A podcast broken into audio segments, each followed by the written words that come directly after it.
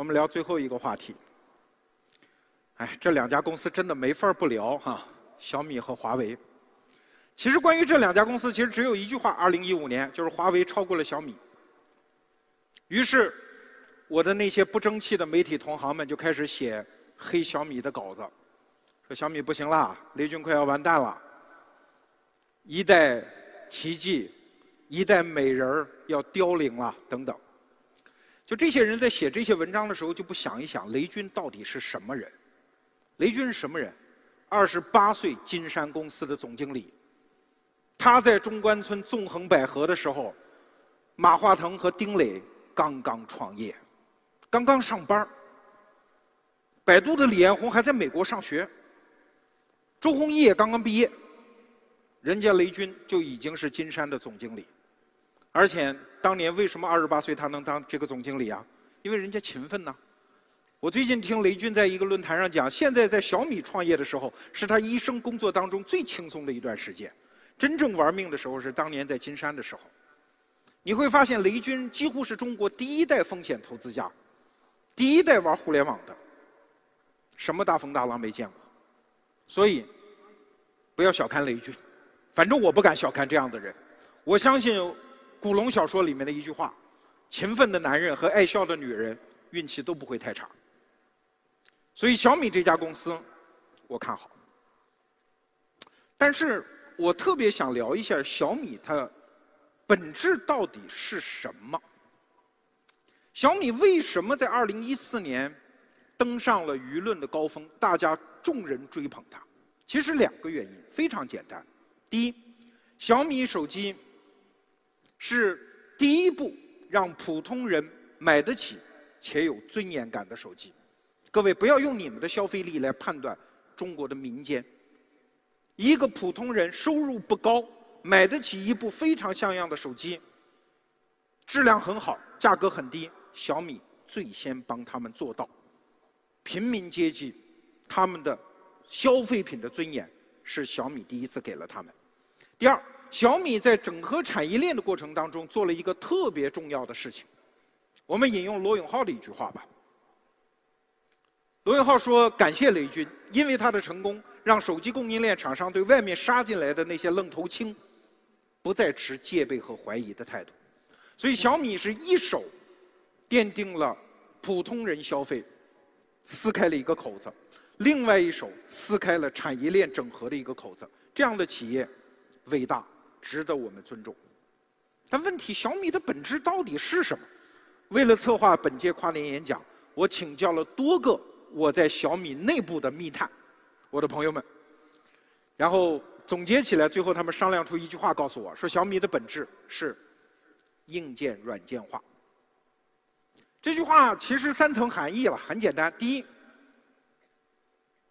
就是硬件不挣钱嘛。第二，为啥不挣钱？雷军又不缺心眼儿，就是让更低的价格以获取更多的用户。第三。当我获取更多的用户的时候，我就可以连接起一个大网，然后我靠其他业务来挣他的钱。小米现在可不仅仅是手机啊，它的产品的家族加上小米的产业链上的家族，是一个非常庞大的产品阵列。好用，设计感好，价格便宜，你买了一样就买第二样。买长了之后，你是小米的用户，你这辈子钱都得给他。这就是要结一张网，下一盘很大的棋。但问题是，雷军的生意，雷军做判断，我相信他的判断。但是站在二零一五年底最后这一个小时，我们前瞻二零一六年的商业的时候，我觉得小米给我们提供了一个特别好的视角，也就是这一代创业者，我们面对一个选择：我们到底是学习小米那样，去用更低的价格去连一个线，去下一盘很大的棋？还是像华为那样，我们就做一个点，我们去赢得当下的利润。这一个选择摆在这一代创业者的面前。其实回顾整个人类商业史，所有的商业模式都可以归结为这两种：一种是线，一种是点。所谓的点就是坐地分赃，所谓的线。就是拦路抢劫，所谓的点的商业模式，就是进货、加工、溢价卖出，挣得利润；所谓的线的商业模式，就是造桥、修路、设卡、收税。所有的商业模式从大体上基本上可以分成这两类。好，请问我们在二零一五年底、二零一六年的时候，什么样的商业模式最具备红利期？我们再一次回到前面我们讲合唱的煎饼那一段视频啊，我们做了一个更为抽象的动画。每一代的商业上都会有一些孤立的价值点。这些价值点会因为新的连接技术而发生连接，变成一代基础设施，它板结为一个面。在这个面上，它会弹射出、生发出基于这一代基础设施的新的价值点。这些点会因为下一代技术更新，连成线，然后板结成面。然后变成下一代基础设施，这个过程会循环往复，不断的往上去叠加，它形成了我们今天商业的所谓的层垒结构。我们站在人类文明史、技术史、商业史的最顶端，我们站在这个层垒结构的最高处。这意味着什么？这意味着商业是有时间线索的，一件对的事情，关键是它在时间上对不对。好，下面我要说一个判断，这个判断是我个人的判断，我个人对它负责，我只是分享给大家。二零一五年，因为互联网技术突破而形成的连线的红利期结束。其实这个判断我在上半年就做出了。上半年，逻辑思维在规划自己的商业战略的时候，我们就说，春节后三月份如果还没有拿到 A 轮的 O2O 公司，也就是连线的公司，最好就不要再去创业了，因为窗口期关闭了。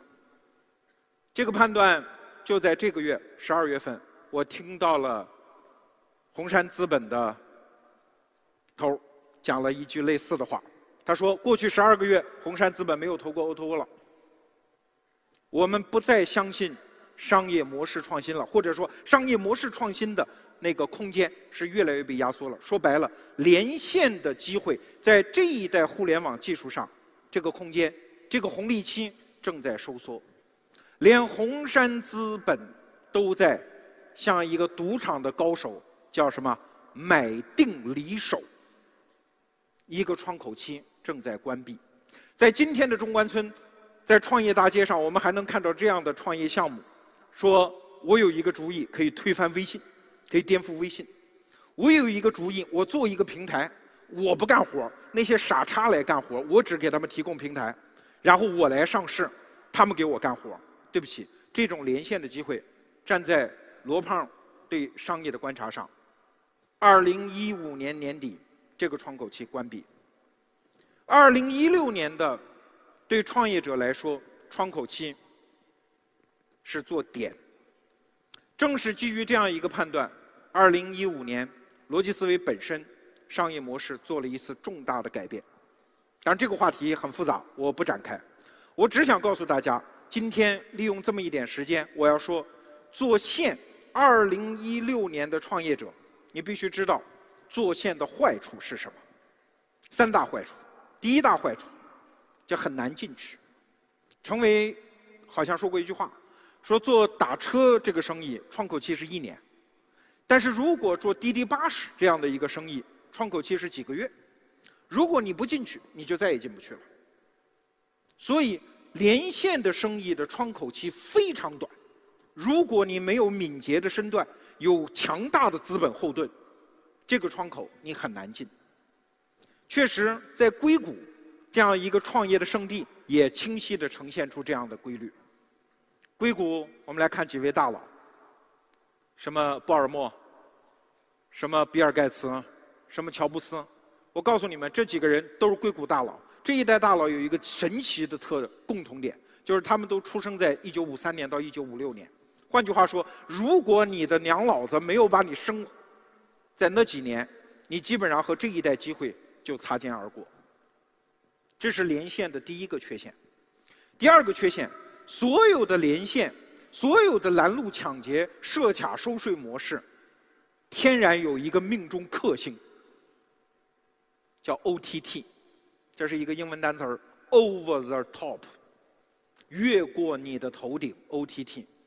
中移动一时雄霸天下，但是被腾讯的微信给 OTT 了。你有一种连线方式，就会有人创造一种更新的连线方式，把你给越过去。所以不仅很难进，而且很难守。你看马化腾现在不也在想，微信的颠覆者到底是谁？说白了，OTT 掉微信的到底是谁？这是连线生意的第二个缺陷，第三个缺陷叫追不上。逻辑思维曾经有一期节目，我们讲过集装箱的故事。集装箱的创始人在上个世纪的五十年代发明了这个东西，但实际上是从瓶子里放出一个魔鬼。所有的从业者都知道这种连线方式是有效的，集装箱极大的改变了人类整个全球性的航运的效率。用集装箱可以把桥梁、道路、码头、隧道所有这些基础设施无缝的连接起来。但是，所有的从业者紧接着就发现了一个新规律，就是集装箱船越大，就越挣钱。于是，这个行业就不断的把自己挣得的那些利润进一步填进去，去做更大的船。现在船大到什么程度？叫马六甲级。全世界不需要几艘这个集装箱船就够了，全世界的货运就够了。什么叫马六甲级？就是船大到刚好能够通过马六甲海峡。所以船运公司承担了极高的财务负担。财务负担到什么程度？过去的船员当海员，轮船靠岸的时候，还可以有两天时间在岸上的酒吧妓院里盘桓一阵儿。但是今天永没那个事儿了。一艘集装箱船靠岸之后，是边装货边卸货，一个小时到两个小时，全部作业完成，船必须走人。为什么？因为这艘大船全部借的是银行的钱，一个小时耽误的利息成本就吓人，根本负担不起。所以，集装箱的创始人最后下场在商业上是破产。你不要以为这是什么孤立的故事。同样的故事出现在飞机行业。一九零二年，莱特兄弟发明了飞机。你想，那是一个多么大的创新！人类第一次把那个铁家伙弄到天上去了。啊，但刚开始第一代是木头的啊，但是毕竟上天了。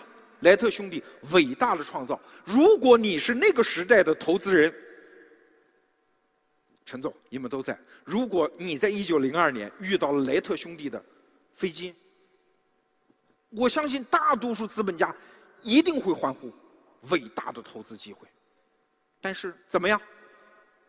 巴菲特告诉我们，一百年的航空业没有挣过一毛钱。所以，巴菲特在一次会议上他讲过，他说：“如果我生活在一九零二年，我在莱特兄弟起飞的现场，他试飞小鹰号飞机的那个现场。”我会为后来的资本家掏枪把这两个家伙给毙掉的。我不让他飞啊，这对资本是罪恶，不挣钱嘛。航空业不挣钱，各位，我听过航空业一个老板开的一个玩笑，说想让人类永生非常简单啊，就让航空公司兼营火葬场。于是火葬场都不挣钱，因为没有人死嘛。航空公司是像一个。诅咒一样的不挣钱，在过去一百多年的时间内，为什么？就是因为我刚才讲的规律，连线型的生意，你要不断的把利润投入到更新的飞机、更新的基础设施的追逐当中。从长远看，受经济周期的影响波动非常大，这叫追不上。所以，三个词儿：进不去，守不住，跟不上。这就是连线型生意我不看好的原因。二零一六年，不管 O to O 打成什么样，那是大公司的事儿，他们已经进入到时间之门，那是成为是王兴、是姚劲波的舞台。但是我建议所有的创业者不要再想，我来写几行代码，构建一个平台，让那些傻叉来给我干活，然后我去敲钟，我去上市，那种好事儿再也不会有了，至少在可见的时间窗口里不会再有了。二零一五年。结束，二零一六年给我们洞开的窗口是不去连线，而是去造点。今天来说这番话，好像在灭创业者的志气，因为大量的创业者他的商业规划写的都是去连线。但是我想提醒各位，我们人类这一代的商业史上有一个伟大的存在，这个伟大的存在。现在我们只能用一个词儿来形容它，叫“房间里的大象”。这个词儿是有专门的含义的，就是房间里有一头大象，但是所有的人就好像没看见它一样，都当它不存在。我说的这头大象就是苹果。我们在谈互联网创业的时候，往往我们谈到的都是什么谷歌呀、Facebook 这样的公司。但是大家有没有想过，苹果公司的市值，即使现在跌跌跌跌跌，也是后面几家的总和还不止。真正这一代最伟大的公司是苹果。可是苹果公司的逻辑，为什么我们把它当做房间里的大象视而不见呢？因为它不符合我们中国人现在流行的那些互联网思维。苹果公司这头大象，我们面对它的时候，会有两个问题在追问我们。这两个问题，一个是。一定要不惜代价的追求市场份额吗？一定需要通过补贴来追求那个东西吗？为什么就不可以挣高额的利润呢？苹果公司的利润是多少？它的市场份额大概是百分之十五到百分之二十，在手机市场上，但是它的利润基本上是市场的百分之八十到九十，都被这家公司拿走。它不追求市场份额，它追逐当下的利润，这是苹果的一个逻辑。还有。一定要找到产品之外的盈利方式吗？为什么一定要构建一个庞大的帝国？一定要连成一大片线？一定要铺一张网？一定要网络无数的用户？然后当前不赚钱，然后我们想一个大的，以后通过其他的业务再来挣钱呢？苹果的模式，在反问我们这一代中国的创业者，这一代对互联网生意模式极其感兴趣的人，这个问题我们必须回答。中国最像苹果的公司，谁呀？有人说是华为，要依我说不是，是老干妈。这位陶华碧女士，据说不认字儿，认不认字我不知道，肯定文化程度并不高。坐拥据说是七十个亿的家产，不上市，一瓶一瓶辣椒酱挣我们的钱。他要的是每一瓶的利润。人家没有连线，没有一个大的企业，但实际上这是一家极其健康的企业。据说老人家已经倔到了绝不上市的程度。有当地的政府官员劝他去上市，他的回答是：资本市场都是骗钱的，要钱没有，老娘我要命一条。这是陶华碧的回答。虽然我并不主张大家去学习他。我觉得跟资本市场结缘是这个时代创业者必须要做的一件事情，但是它的存在方式，一种类似于苹果那样倔强的存在方式，我就是要每一单的利润，我不去构建连线，我要去做一个点，我进货，我加工，我溢价，我卖出，我挣得利润，这是最有尊严的生活方式，这也是最健康的商业模式。二零一六年这样的模式，我判断会回归。当然，你可能会说，这不就是保守吗？这不是视互联网不在吗？与无物吗？错，我所谓的二零一六年是点的机会，恰恰不是抱残守缺的机会。我所谓的点，是这位老人家提示给我们的点。褚时健，他做的褚橙，请问什么时候他老人家互联网思维了？你见过一家叫褚橙的互联网站吗？有一家叫褚橙的 APP 吗？没有。老人家就是种橙子而已嘛，漫山遍野，果树生长，春华秋实，然后卖掉，然后挣钱，多么古老的生意啊！但是你在这个点上可以发现什么呢？发现他其实什么都没有耽误，他至少做到了三件事。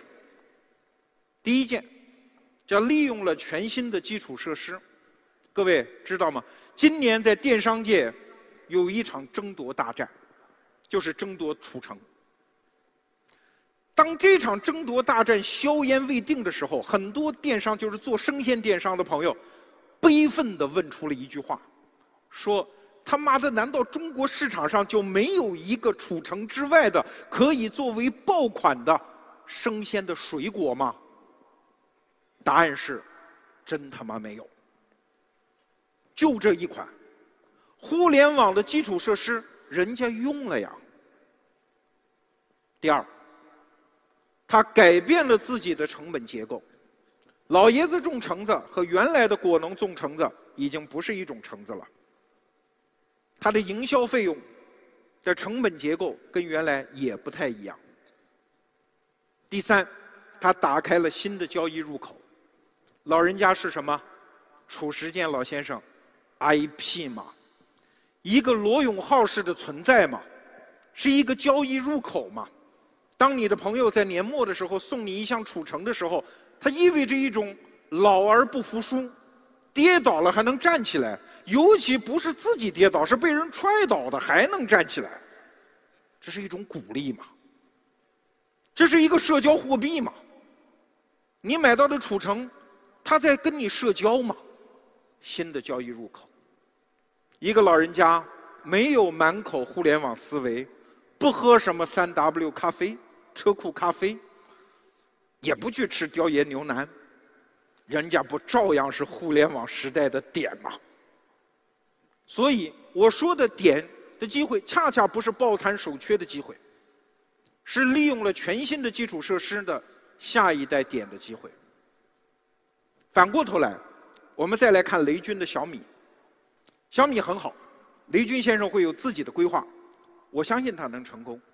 但是我总以为，雷军先生在明年应该做一件小小的尝试，就是卖一个稍微贵一点的手机，贵到有尊严的利润的手机，然后尝试一下华为式的道路。很多人在说华为技术就是强，小米就是会营销，我不同意。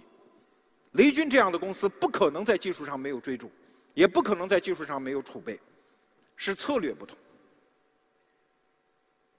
我觉得小米公司一定会做出一款贵一点，值得整个市场尊敬，让大家愿意掏更多的钱，哪怕它不叫小米呢。我们在开策划会的时候想一想，如果雷军卖给我们一款很贵的手机。挣到有尊严的利润，它应该是什么呢？我后来觉得，就叫雷米好了。我们公司的设计师为雷米设计了商标。我最喜欢这一个，这是把小米那个米倒过来变成了雷，很妙吧？雷米这款手机。逻辑思维公司注册了全部的商标和知识产权。如果雷军先生看了我们的跨年演讲，他表示很喜欢，我们会送给他。我们将帮助小米公司进行一次有趣的商业实验。一家苹果式的公司，点的逻辑和线的逻辑会不会在雷军先生的统领下同时？并驾齐驱。我们这家公司逻辑思维很年轻，很弱小。我们从去年五月份刚刚注册到现在一年多，真的，我我我我我不想把自己搞得很激动啊！但是我知道在座的各位，所有买了票来的，你们多多少少都在逻辑思维的店铺里买过一些东西。我们的商业成长。有各位的帮助，其实你说听一个胖子每天胡扯，有什么必要非得买他推荐的东西？我知道你们买东西都有一份信任或者有一份支持在内，敏感于五内。我们从去年五月份开始，顶住巨大的舆论压力，转型为一家做点的公司，而不是做线的公司。市场上那么多人在骂，说看错这个胖子了，原来以为他是读书人，读书人就应该免费读书给我们听嘛。丫居然是个买卖人，丫居然做生意，罗胖原来是个生意人。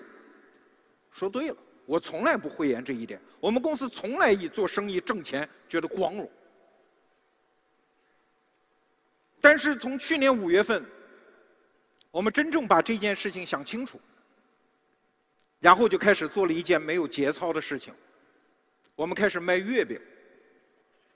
就是全世界的商品，还有比月饼更 low 的吗？我们连月饼都敢卖，我们还有什么不敢卖？从我们开始卖月饼的时候，我们就开始了商业模式的转型。我们实际上是用这种方式昭告大家：我们是一个点，我们不是连什么线。我们要把自己像植物的种子一样栽到泥土里，在一个商业的基础上。倔强的向上涨，不管谁黑我们，谁说我们的坏话，谁对我们这株弱小的野草进行蚊虫的叮咬，无所谓，反正我拿你也没办法。几乎每过一个月，市场上就会出现一种谣言，说罗胖子不行了，罗胖子要离开逻辑思维了啊。后来我们发现非常规律，后来我们给这种谣言起了一个名字，叫“大姨妈式谣言”。它会每个月准点到来，但是怎么办呢？既然选择做一个植物，选择做一个点，我们就选择了不回应，我们选择倔强的成长，我们选择做一件事情，然后傻傻的去做，做一件有价值的事情，一直做，然后静静的等待时间的回报。我们做跨年演讲。为什么一开始宣布做二十年？结硬债，打呆仗。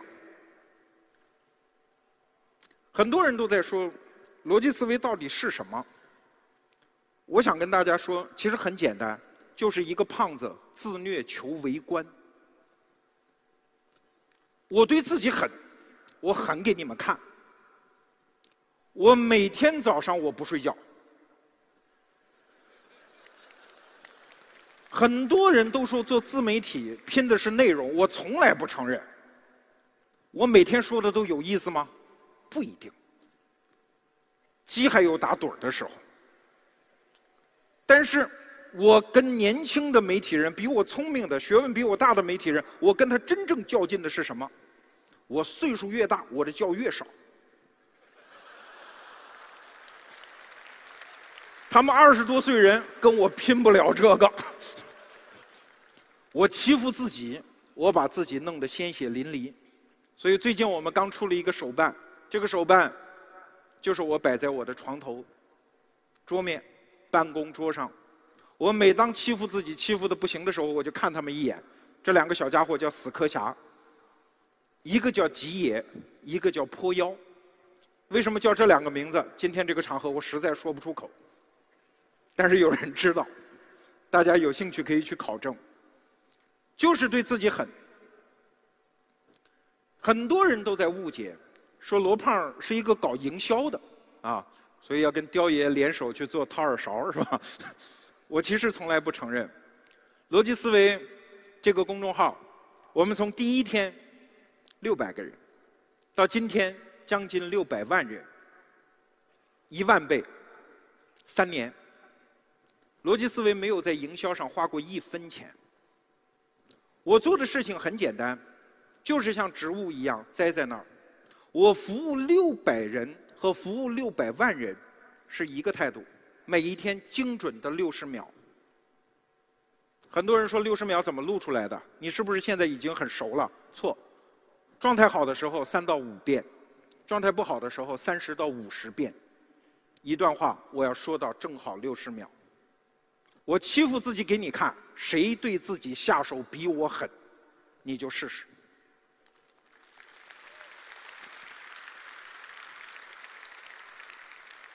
有的时候做事就是这样做，逻辑思维不是什么营销大师，我们做的事情就是这么笨。但是笨事情有好处，一个人欺负自己，做没有必要的事情，会产生一个后果。叫赢得尊重。当然也有人不尊重，这不要紧，只要有人开始尊重，就 OK。我为什么每天早上都在？我身后有九十位同事，九十位兄弟姐妹要拿工资要吃饭的，他们二十多岁在北京买不起房，我承担这样的责任，我要让他们财务自由。我们这家公司必须上市，我必须让这家公司变得有价值。所以我必须让所有人知道，这个胖子每天都在，每天早上六点半都在，然后他们会可怜我，会信任我，会买我的东西。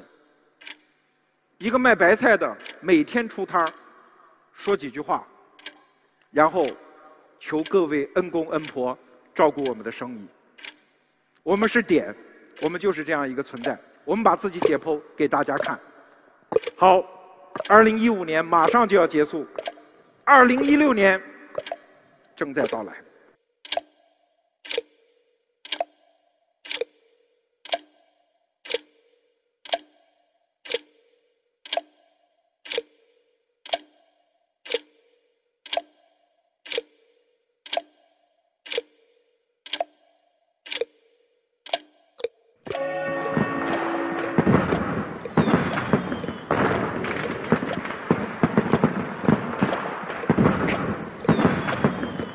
人生最难是相逢。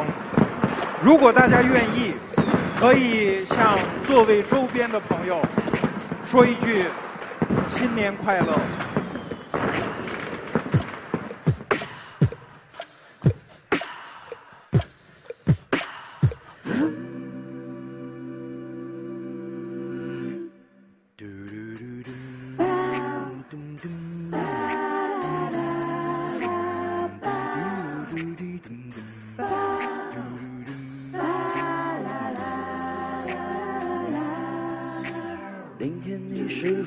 想起昨天你写的日记，明天你是否还惦记曾经最爱哭的你？老师们都已想不起猜不出问题的你，我也是偶然翻相片才想起同桌的你，谁去了多愁善感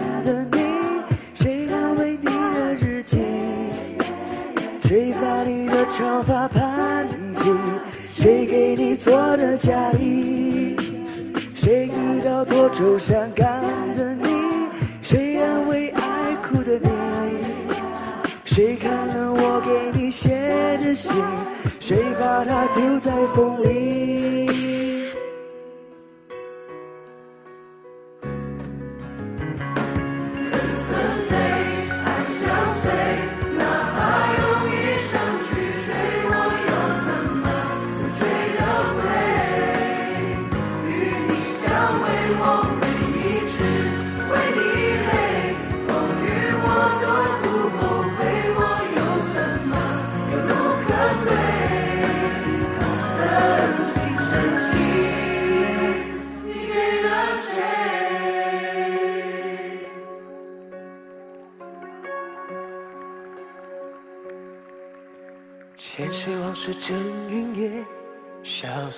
在彼此眼前。就连说过了再见，也看不见你有些哀怨。给我的一切，你不过是在敷衍。你笑得越无邪，我就会爱你爱得更狂野。真的刹那间，有一切了解。说过的话不可能会实现，就在一转眼，发现你的脸已经陌生，不会再像从前。我的世界开始下雪，冷得让我无法多爱一天，冷得连隐藏的遗憾都那么的明显起来。我和你吻别。在无人的街，让风痴下我不能拒绝。我和你吻别在狂乱的夜，我的心等着迎接伤悲。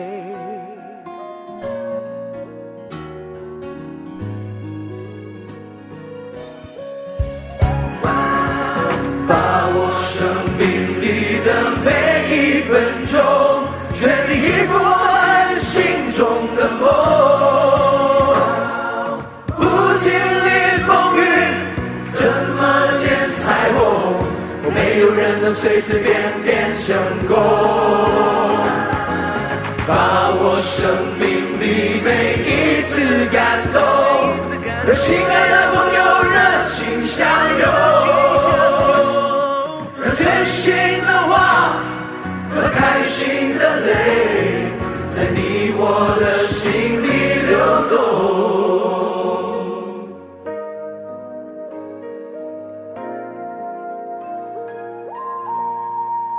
花开在眼前，已经开了很多很多遍。每次我总是泪流满面，像一个不解风情的少年。花开在眼前，我们一起走过了从前。每次我总是写下诗篇，让大风唱出莫名的思念。不知道爱你在哪一天，不知道爱你在哪是谁的诺言，不知道爱你有没有变。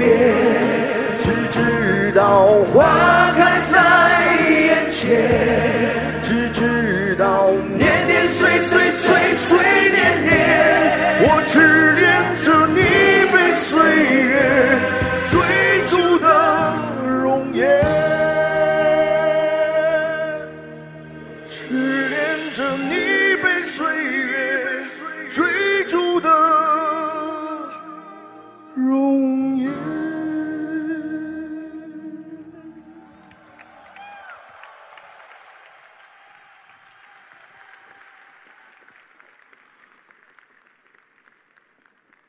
时间的朋友，二零一六年终于到了。宣布一件事儿吧。二零一六年十二月三十一号，逻辑思维跨年演讲，我们打算在深圳举办。但是，我们什么都没有，没有场地，没有赞助商，没有服务商。没有礼品供应商，好吧，我就信你们。你说我们这么个破公司，除了你们，我有什么能信的？从一月一号的第一分钟开始，我们就宣布这件事情，看看明年这个时候，我们在深圳能弄出一个多大的动静来？怎么也不能比今天小吧，深圳的朋友们。好吧，我们求取深圳各界朋友、用户、支持者的帮助，明年再成全我们一回。明年我保证不给你们再请程维来。每年一个封面人物，每年一个创业者、打拼者、行动者。二零一六年就这样来了，每年我们将会。请一位像成为这样的行动者代表过去的一年，每年我们还将请一位面对未来许愿的人。什么人符合这个条件？首先，在第二年他有望成为这个市场中的独角兽。什么叫独角兽？十亿美金估值企业，一个行当中的巨无霸，商业模式无比创新，性感的公司，他有可能成为这样的公司。这是第一个条件。第二个条件，他们公司甭管账面是紧是松，必须给所有到场的朋友们发个红包。今年我们请来一位许愿者，他们公司他们自己觉得很牛，然后我研究了一下，我觉得真他妈牛。今天他许愿，而且可能要给我们现场的朋友发红包，那就是房多多的段毅，有请。我可把罗胖和逻辑思维的信用全部给你背书。祝愿二零一六年你成为独角兽。下面的五分钟交给你。好，那个大家新年好。那个看了一下时间，老罗的尿点应该是两小时一次，所以我这个算第二个尿点，还带着红包来的。呃，其实老罗发了这个召集令以后呢。我们确实报名了，报名了以后呢，这个很幸运被选为这个今年的许愿者。呃，许之前呢，我问老罗，我说我讲点什么？我说我直接发红包就得了。老罗说那不行，那土豪多着呢，呃，你不能光发红包，你得讲讲为什么要做这件事儿。第一个，第二个呢，你准备怎么做？呃，所以我还真的认真想了想这个话题。呃，其实，呃，今天我飞过来就在酒店里认真的考虑了一下这个问题。为什么要做房多多呢？其实我今天认真的回顾了一下，其实我仔细一想，这个在我人生做的第一个最大的决策的时候呢，其实就跟这件事儿可能有点关系。呃，我记得很清楚。那时候那是我大学三年级的时候，有一天呢，我接到了我爸的电话。我爸跟我打电话，因为我是我是这个，我爸问了我一个问题，说，呃，现在有个事儿你必须做决定。他说，你毕业以后到底回不回来？我说才大三，毕业以后回不回来的事儿还有一年多呢。为什么要这么早的去讲这件事儿呢？我爸说，现在有一个决定要去做，因为我们要第一次买商品房了。这个事儿呢，跟你有关系，因为如果你要毕业以后回来，那我们就买两套，一套呢六十平方，一套九十平方。那六十平方我们老两口住，九十平方。让你娶媳妇儿住，然后我说如果不回来呢？他说如果不回来呢，我们就买一套一百三十平方的，我们舒舒服服的住。那我当时不加思索的就说，那我不回来了，因为我知道，因为我父母，因为我来自山西，我父母呢虽然不是农民，但是是呃两个大型国企的一个普通的职工。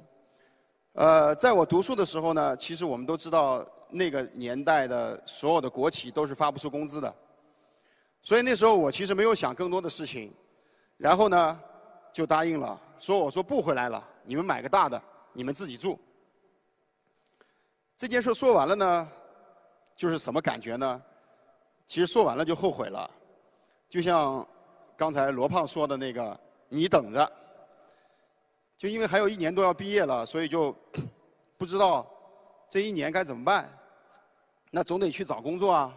所以我大四开始找工作的时候，我发现麻烦大了，因为读书时候没好好读，所以呢，发现这个当时我学我学的是房地产专业，然后我发现我们最优秀的人出来呢，因为当时中国的房地产算是刚刚起步，刚刚处于一个腾飞的阶段。两千年左右，所以呢，读书好的人呢，都进了建设局啊、房管局啊、国土局这样的部门，然后读书还差不多的人呢，都进了万科啊、这个中海啊这项优秀的企业。像我这样四年里面其实没怎么读书，都去干那些大学里面应该干的事儿人呢，后来发现很难找工作，所以呢，就开始创业了。所以我一毕业就开始创业，创业干什么呢？成本最低的一件事儿，帮人卖房子。所以我从这个大三做的这个决定的时候呢，我就在想，后来我在回顾，原来这个房子呢，其实是决定了我一生的所有决策的一个路径。后来读了中欧之后，我才知道这叫选择，叫路径依赖。所以呢，我第一次创业就去做了一个卖房子的事儿，然后做了第一次创业，我做了十年。十年以后，我发现一个问题，也是在这个行业做了很多年的时候，我苦苦思索一个问题。呃，三件事儿我始终没想明白。第一件事儿呢是说，既然我们卖房子，那我们为什么要用？为什么要十年不变的就去通过开中介、开地铺、开店店面的方式去卖房子呢？对吧？因为在房子里面，我既我们既展示不了商品，我们也不能像所有的洗脚店一样，在房子里面把所有的服务都完成。那我们为什么需要店面呢？而且我们为什么需要那么好的店面，在一条街上？我们需要开那么多店面呢？这是我一直没有办法解的问题。第二个没有办法解的问题是说，我们一百万的房子，我们只我们需要付两个点的交易佣金。当我们的房子十年以后涨到一千万的时候，我们为什么还需要付两个点的交易佣金呢？这个中间的服务有多大的差异呢？为什么交易佣金我们必须按照点数来付呢？第三个问题是。我们所有的传统的交易方式的时候，都是买家和卖家，我们只有在过户的时候才能见面。为什么我们一定要在过户的时候见面，而不能在一开始我们就能见面呢？所以，我想这个前面两件事儿，我觉得移动互联网来了以后一定可以改变。所以一一年十月份，我开始 重新上路，第二次创业，做了现在的公司房多多。那我想，今天来这个地方，罗胖说要发个愿，那我们就发一个最简单的愿，就是二零一六年，我希望通过移动端，通过我们的 App，大家不要门店，能看到最真实的房源信息，能让我们的卖家和买家，有一千万的卖家和买家，在我们的线上建立直接直约。建立见面，我们也坚信，达到了这个量级以后，这个行业的信息会更对称，这个行业的交易费用会更低，我们买房卖房的人会更爽。所以我发了这个愿。老罗说，今天我既然站在了逻辑思维的舞台，罗胖的场子，罗胖说了，废话别多说，先干为敬。所以今天。先发二十万的红包，为什么？希望大家，因为房产交易是一个非常低频的事儿。虽然我们创业四年了，其实我们服务的用户数还是不够量级。我也知道在座的各位可能在明年不一定会有房产交易，但我想，既然领了红包，我希望大家一起帮我实现这个愿，实现明年有一千万的用户。在我们的线上，能直接看到房子，直接看到最真实、信息最对称的房子。然后，明年年底，我们深圳见。谢谢大家。嗯，今年因为技术手段原因，不是我们耍鸡贼，所以发的红包只能先发我们店里的优惠券。明年如果大家来，我们想办法在技术上把它解决，直接发那个叫人民币的东西。明年的许愿者可以现在就跟我们定这个场地，五分钟的时间。刚才段一超时了哈，应该让你多发一点。好，二零一六年已经到来，不想跟大家过多的废话。今天演讲的所有内容将会在一本电子书里出现，不是在我们店里啊，是在 Kindle 和 QQ 阅读和微信读书这些平台上都会有销售。如果你觉得今天我们的材料和一些言之未尽的东西你还想需要，可以到这些平台上去获取。今天我讲的所有的内容以及这本电子书的作者，如果有讲的不好的地方，罗胖负全责；如果有讲的好的地方，我要感谢一些人。这本电子书是我约请了中国最优秀的几位财经记者为我们共同执笔的，我要向他们表达敬意。李春辉小姐、王超先生、朱小培女士、薛芳女士、冯尹杰先生，以及他们领头的担当的本次跨年演讲的总策划李翔先生。感谢你们。当然，超计划外，我还要感谢一个人，我没有准备他的 PPT，就是何菜头。为什么要感谢何菜头？是我跟何菜头之间的事情，我也不说，我相信他也不会说。最后归纳一下，今天跟大家聊了四个钟头，感谢大家的支持。其实我只想提醒各位，二零一五年不要看舞台上再多的热闹，其实只出现了三件事儿。第一，我们身边有一些新物种正在诞生，不管它是以妖股的名义，还是以一家最会做 PPT 公司的名义，还是以一个 IP 的形象，我们必须学会和这些新物种共处，它会改变我们生存的环境。第二，以 IP 为代表，以罗永浩现象为代表，中国的中产阶级品质生活升级、消费升级，正在洞开一个新的入口。要么你去买 IP，要么你有能力驾驭 IP，要么你自己成为 IP，否则正在蓬勃而来的中产阶级的金钱的狂潮，将和你擦肩而过。老方法在新入口面前无比的脆弱。第三点，新土壤，以大数据，以全新的以人为核心的商业基础设施，正在由阿里、腾讯、滴滴这样的公司为我们构建。我们想的不应该是怎么超越他们，而是把他们当作上一代正在板结的地层和基础设施，想着怎么利用好他们。最后，我特别想说一点我自己的东西，一点私货。有一天我在公司洗手间上厕所，突然福至心灵，打了一个机灵，也叫寒战。然后我就匆忙的冲出厕所，找到我们 CEO 托布花说：“我说我想明白一件事儿，我说我们这家公司一定成了，肯定成。”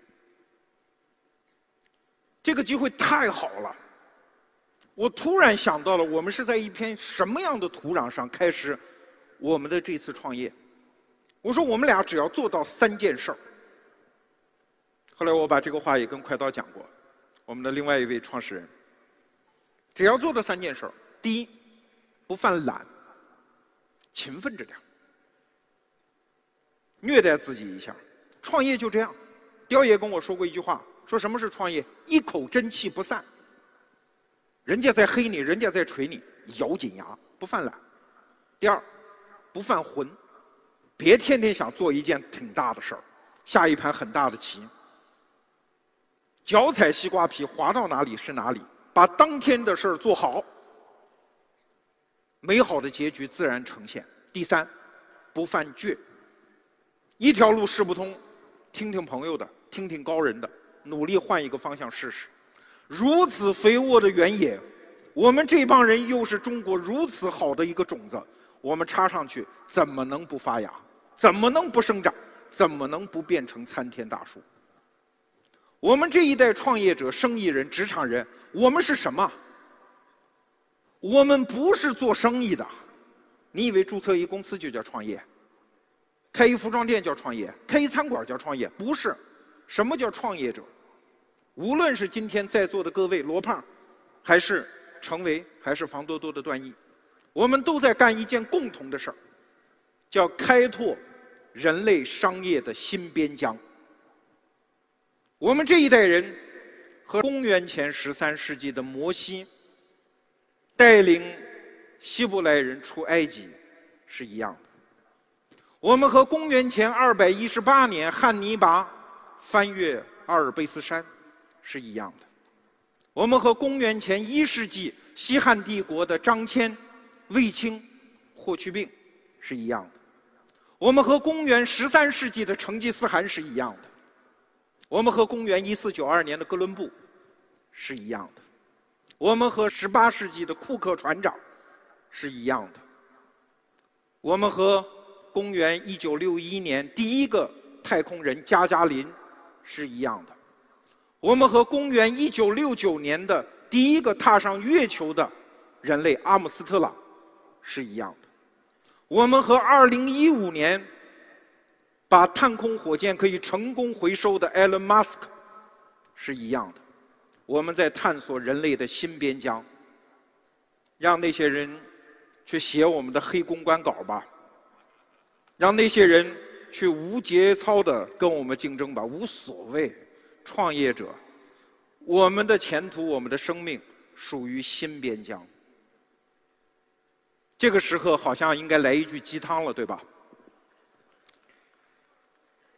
鸡汤是什么呢？是我在少年时代读到的一段《聊斋志异》。有一个书生夜宿荒斋，哎呦，他朋友说不能住啊，这个地儿闹鬼啊，男鬼、女鬼、雄鬼、雌鬼。各种鬼都有，你怎么敢住？这个书生就给了一句话：“雄者来，我有利剑；雌者来，纳之。”如果是一个女创业家，你可以反过来念，翻译成现代汉语六个字：“少废话，全拿下。”反正我对自己的未来就是这么恶狠狠，当然我是对自己这么恶狠狠。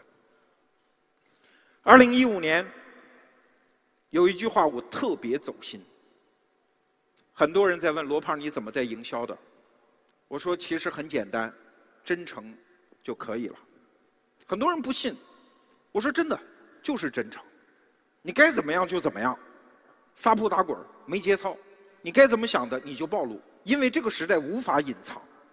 很多人还是不信。后来我就突然看到了这样一句话，我明白了一个道理：真诚这个东西啊，没有人可以教你方法，没有道路可以通向它。你找到了就是找到了，你在心灵深处能够听到咔啪那一下我这一下很真诚，就找到了，没有任何方法可以到达它。而如果，你作为一个点，作为这个时代要像植物一样生长的点，你一旦找到了这个真诚的状态，那无论是工作、生活、生意还是创业，没有什么可以拦得住你。这就是二零一五年我最走心的一句话。今天最后送给大家，我给大家念一下：没有任何道路可以通向真诚。真诚本身就是道路。谢谢。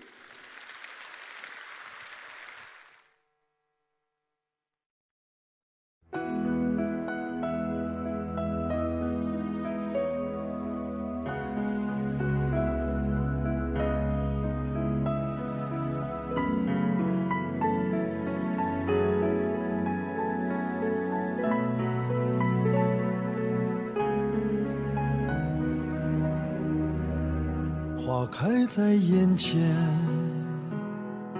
已经开了很多很多遍。每次我总是泪流满面，像一个不解风情的少年。花开在眼前，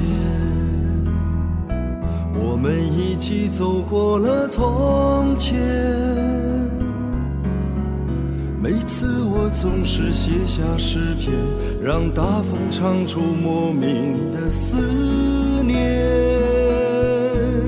不知道爱你在哪一天，不知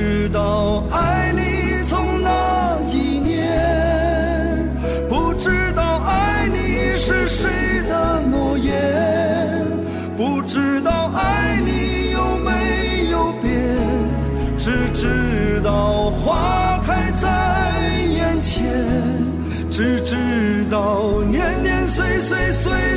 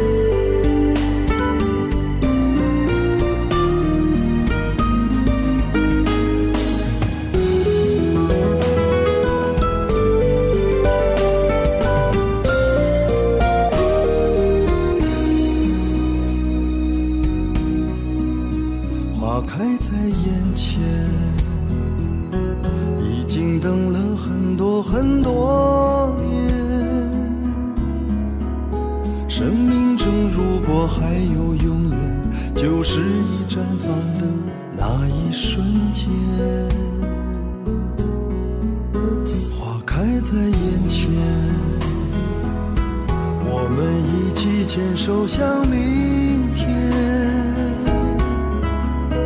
每次我总是临风轻哼，更好的季节在下一个春天。不知道爱你在哪一点，不知道爱